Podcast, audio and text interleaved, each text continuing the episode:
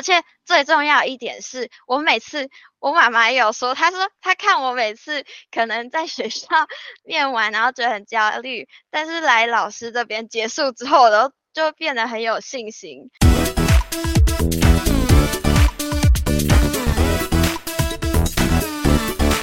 今天很高兴可以邀请到我们呃金牌学员哈雨欣来跟我们做一点简单的访谈。那呃待会我们会跟雨欣当中有点对谈，那也是希望可以透过雨欣的经验，可以成为学弟妹的帮助。呃，雨欣，你要不要先帮我们简单的自我介绍一下呢？Hello，大家好，我是罗雨欣，我目前要就读台南大学教育系。台南大学教育系是不是？对。嗯，我记得你那个时候其实还有呃考蛮多间的，你后来呃你的话一共考了几间？那后来你的状况成绩怎么样？我考了，我一阶过了六阶，但后来决定考二阶面试五阶，然后我后来有四间正取一，然后一间正取七，然后有清大的教育学习科技学系。然后台师大的华语文教学系应用华语文学组，然后还有台北教育大学的教育系，台中教育大学的教育系，跟我现在这个，我现在这个其实是台南大学教育系的公费生一组这样。嗯，OK 哦，所以你再来要去念公当公费生这样子。对。哎，那你其实录取蛮多间学校的，你怎么后来最后会？呃，因为其实像不管是清大、台师大，这些都是声望蛮不错的学校。你后来会选择公费生的原因是什么？嗯，因为就是我，我确实真的。我觉得他们那些学校，那些学校真的是真的也很吸引我，但是我觉得我跟家人考虑的点是是公费生，因为我的目标就是最后想要当国小老师，然后公费生这个是更容易能够让我以后完成这个梦想的的选择。然后因为较真较真，现在较真的不确定性真的是很高，所以我想我的心态是我能够在。现在努力一点，然后能够更有把握一点，更好，比较好这样。那雨静，其实我想我们应该会有一些呃学弟妹对于公费生会有点呃不了解，你要不要简单跟我们介绍一下所谓的公费生是什么？公费生就是呃你去大学，然后他们会补助你很多钱，就是像是学杂费哦，这是他的。怎么说？它有相应的权利跟义务，然后权利就是你有一些补助，然后生活上的补助，还有学杂费的补助。但是义务的部分就是你可能呃，就是毕业前会有一个门槛，就是要达成教育部职能评量的国一国数设字经手，然后还要考到全民英检中高级，就是四项通过，然后毕业之后会分发。到呃偏远地区或是特殊地区的国小去任教，然后我目前查到的资讯是要任教六年这样子。嗯，那要要待六年这样子。对，要待六年。如果后来他你刚刚讲那些考试没有通过，那或者是后来没有去这些偏乡任教，会怎么样吗？好像就是会取消那个公费资格。我想可能有些学弟妹哦，对于这种公费生的这个呃听起来很美好啦，进去会有很多的补助。对，那但是它相对的会有许多的这种呃限制，还有你要负负责的呃这种义务的部分。哦，所以如果有想要考公费生的同学，有机会你也可以跟我跟我们的雨欣学姐聊一聊这样子。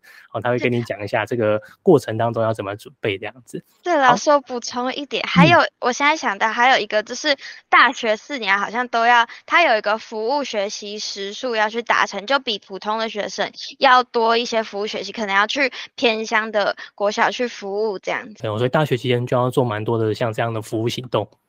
好，谢谢雨欣的分享。哈，那呃，雨欣啊，你过去这段时间当中也参，就是呃，个人申请也是蛮漫长的一一个过程这样子。对，那我想问一下，你在这段时间里面，你有没有遇到一些比较有趣或者是印象深刻的这个个人申请的状况吗？我要讲我的困难点。好吗？好吗？可以啊。呃，我在写学习历程的，就是 NOPQ 的过程遇到困难，就是我一开始写出来的内容太。碎片化，然后就是它都是一段一段的，可能这个成果出来的故事，但是没有办法把它串联，就是有一个比较明确的主主轴跟脉络去形塑我这个人到底是什么样子的。然后是通过看老师的课程，然后还有线上咨询，才找出我这个人的个人标签，然后。依据这个个人标签去完成我其他，就是找到我的人设，并且将我的故事串联起来。哎，你那个时候你的个人标签是什么？是小太阳，就是雨欣小太阳。哦，为什么你会这样子？就是或者是我们那时候是怎么讨论出来这个结果？你要不要跟雪莉妹分享一下？其实我自己会想到这个，是因为我。在学校常常就是我很喜欢帮助别人，然后还有这班上有什么需要什么倒厨余啊，或者是关灯什么，然后我就常常会义不容辞的去就是伸出援手，所以大家就喜欢，而且我平常就很有活力，然后 很喜欢跟人家打招呼，然后他们就习惯喜欢呃叫我雨欣小太阳这样子，然后然后加上跟老师讨论就。觉得这个跟教师需要的特质是很相符的，然后而且我在那时候，因为台南大学的呃 OPQ 它只能两页，所以我那时候就在想，我的那个其中一个就是高中学习历程反思。为了那个篇幅的限制，我就把它做成一张图。然后那张图，因为太阳不是放射状，然后我就在中间用一个黄色圈圈，然后写雨欣小太阳，然后就放射出很多圈圈。然后那些圈圈就是我的特质，以及我有什么事迹，就是具体事例证明我有那些特质。其实你的这个呃学习历程当中的那个特质的部分，其实相当的精准的。哦，那我围绕在你的小太阳的这个部分。那我想问一下，你那个时候，因为你刚有提到说你有透过，因为你是我的金牌课程学员嘛，那我有提供一套呃线上课程给你们。你觉得在这套课程里面当中，有没有哪一些部分当中是有特别实际帮助到你在写这个学习历程档案的部分？你要不要具体的跟我们说一下？就是老师提到说，你的成内容。是一样，但是呈现方式可以非常有创造力跟想象力。像我一开始就是我的同学，他们大部分都是 O P Q 这样子写撰写，但是我就是采用一个，因为我想要当老师，然后我就先去想，老师有教到，就是想我未来想要成为用职业去回推，我想要成为一个怎么样的。老师，然后再回推我在大学四年需要做怎么样的努力成为那个老师，所以我的就变成我写了一个减压教师的计划书，呃，里面就隐藏了我的动机，我为什么要成为，就用一个 why how，然后就是那种就是英文，就是那个那个。五个 W 一个 H 那种，然后去写我想要成为一个怎么样老师，然后我有什么样的能力可以支持我去成为一个老师，然后我未来要做什么样的努力成为一个真能减压的教师，就是用这样子的方式去去去呈现。然后后来我教授蛮多教授在面试的时候，他都有特别对我这个真真能减压特别提出提问，然后为什么我会想要我。做这个计划书背后动机是什么？这都有被问到，这样，所以我觉得这是一个蛮吸睛的方式。所以看起来，其实教授是对于你的 N O P Q 的部分当中是印象是相当深刻的。我分享一下，那时候其实因为雨欣她的档案写好之后，他们就有寄 email 给我那样子。我记得你的档案我好像没有改很多，我好像是直接就给你很棒的一个回馈这样子，因为。他的那个真能减压的部分当中，其实让我印象很深刻。我很好奇哈，你看像当同学他们都是按照嗯 N O P Q 这样一个顺序写下来，你不按照这个顺序，你会不会压力很大？因为我还一开始，因为我那时候跟马跟家长讨论之后，就是决定我要朝老师的这个方向写。如果我再去问学校老师，就是老师不见得他看的。到这个这样写法背后的意涵，所以如果我在老师可能会我会就是左支右绌，然后整个人觉得很迷茫，我到底要遵从哪一个方向？所以我就没有再去找学校老师改。我有时候想要跟同学说他们可能怎么样怎么样写，但是他们不见得会觉得我讲讲的是，不见得会认可我的，会对自己产生一有一点小小的质疑，或者是。怀疑自我，但是可是回来我又看到老师给我的肯定，然后加上还有老老师有很多以前学姐的那种正向的例子，然后我就觉得，嗯，没关系，我还是还是就这样子写。而且我自己也觉得，嗯，举例来说，我的动机是把它放在前面的，就是我没有管那个 OPQ，因为我自己觉得，我会如果我是教授，我比较想要知道这个学生为什么他想要进入这个科系。然后我才去了解他有什么经历可以成，可以呃让他觉得他自己适合这个科系，我会比较进入那个故事情境。因为我会问这个哦，其实是你知道吗？我们那时候在跟你们讲说，其实要打破这些框架的部分，其实不只是你，有非常多的同学都是说，他们老师说不可以这样，对他们都很紧张这样子。但是其实后后面我们可以看下来。嗯，真的能够有效的呈现个人特色才是最重要的部分哦。他的那个写法上面，其实我觉得并没有所谓的呃怎么样的一个规定跟规限制啦。好，就尽量的可以呈现呃同学们自己的本身的亮点这样子。嗯，雨欣，我们除了在呃这个学习历程上面的这样一个辅导之外，我们后来后来也有练习了几次面试这样子。嗯，你觉得后来这样的这个面试的练习当中，有没有帮到你什么部分吗？有，我觉得非常有帮助。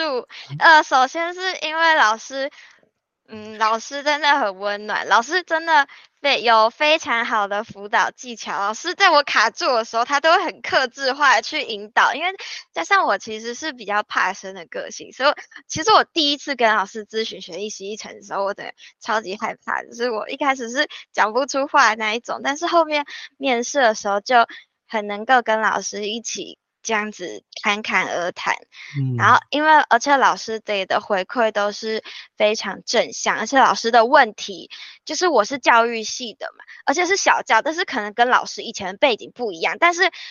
从老师问的问题，我就会觉得哦，老师真的很认真的在准备，准备我的这个科系，还有公费生的一些相关资讯。老师问的问题都有在点上，而且最重要一点是，我每次我妈妈也有说，她说她看我每次可能在学校 念完，然后觉得很焦虑，但是来老师这边结束之后，我都就变得很有信心。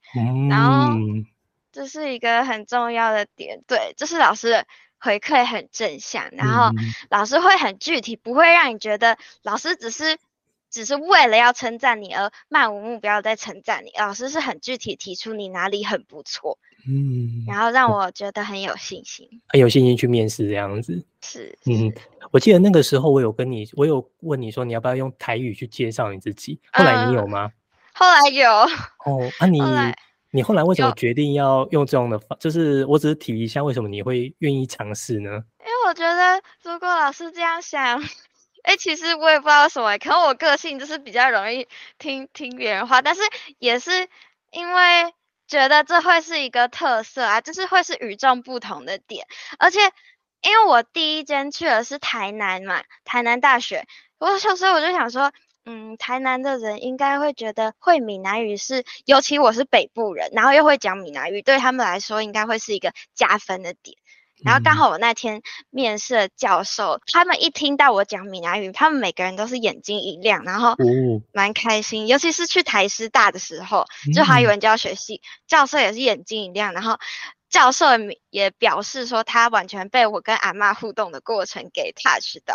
哦，太好了，太好了！哇塞，我觉得那个时候其实我在呃问雨欣说，哎，你要不要试试看用台语？因为他本身有这种台语演讲的经验。对，那当时候我觉得他给我的感觉是他有点。不一定会试的，因为我觉得他可能有点紧张，不确定会不会这样子。对，那我没想到后面听到他有这样的一个尝试，而且获得很好的成果，我真的非常的开心这样子。我想我们最后哈，因为我们接下来当中会有一群的呃学弟妹，他们考完学测之后就要开始准备这个个人申请的部分哦，不管是要选志愿哦，那或者是在这个。呃，写学习历程档案，甚至最后面试的这个部分，呃，雨欣学姐要不要给我们学弟妹呃几个建议呢？你只要把你觉得很重要的部分呢，可以提醒他们，可以在这个时候可以做一些什么，嗯，好，那我先讲，我认为最重要的是关于程序上的东西，就是学弟妹一定要一定要准备一分钟跟两分钟的自我介绍，因为我那时候。一开始我只有准备两分钟的，然后我是在台北教育大学面试前几分钟，突然想说。哎，他会不会突然问我一分钟的？然后我就把我原本是三段，我就把它删成两段，两段讲成一分钟。结果一进去，然后他就跟我说，请用一分钟来进行自我介绍。然后我就整个吓到，然后还好我我有先想过，然后就这样很顺的讲出来。然后所以我觉得这个真的是你没做到那里之前，你真的不知道他会给你几分钟。还有另外一件事情就是，你考面试前两三天，一定一定要上去他的校网、系网。细网看说他有会不会临时有什么公告，因为我的台南那个公费生那个是前三天公告的时候，他突然在上面写英文的字，要英文自我介绍，对，然后我后来才去准备这样子，所以这是很重要的。所以在这之前其实都要先做好充分的准备啦，不管是呃长时间的、短时间的自我介绍这些部分都要先花一些蛮多的力气这样子。对啊，老师我再讲一下，然后。关于做备审部分，我建议学弟妹可以丰富自己三年来的多元学习，因为确实。我在写我的备审的时候，很庆幸我以前参加了什么合唱团啊，然后语文竞赛啊，然后当康乐。我那时候高二的时候，觉得自己快要累死了，又当合唱团负责人，然后又当康乐鼓掌。但是后来回过头来看，会发现点点滴滴都是累积，都成就了现在的我。所以要有多的活动经历，才可以写出东西。OK，如果所以如果你是高一高二的学弟妹，这时候要尽量参加一些活动，那样子。还是尽量把学测成绩绩考高一点，是吗？因为老师其实有也有讲过，就是虽然学习历程跟面试也很重要，但是。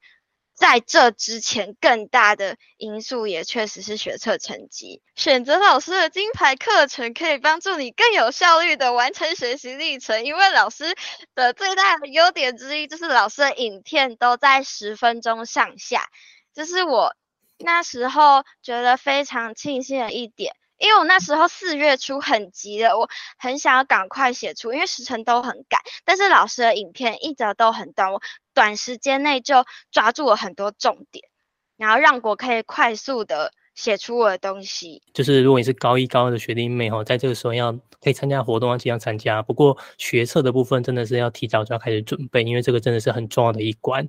那在后面当中，呃，整个学测考完之后，其实很紧急啊，哈，那大部分人都会等到三四月的时候才要开始做学习历程档案。那这时候当中，你可以呃问问看学校的老师，然后或者是你也可以考虑金牌那个学习历程写作课，哦，在这边当中都可以帮助到每位同学。最后，我们就谢谢那个雨欣哈，今天帮我们做一点很简单的这样一个访谈跟介绍，给我们学弟妹。很宝贵的意见，那也祝福你大学的生活当中可以多彩多姿喽。谢谢老师。哎，好，那就先这样，拜拜，跟观众说拜拜，拜拜，加油。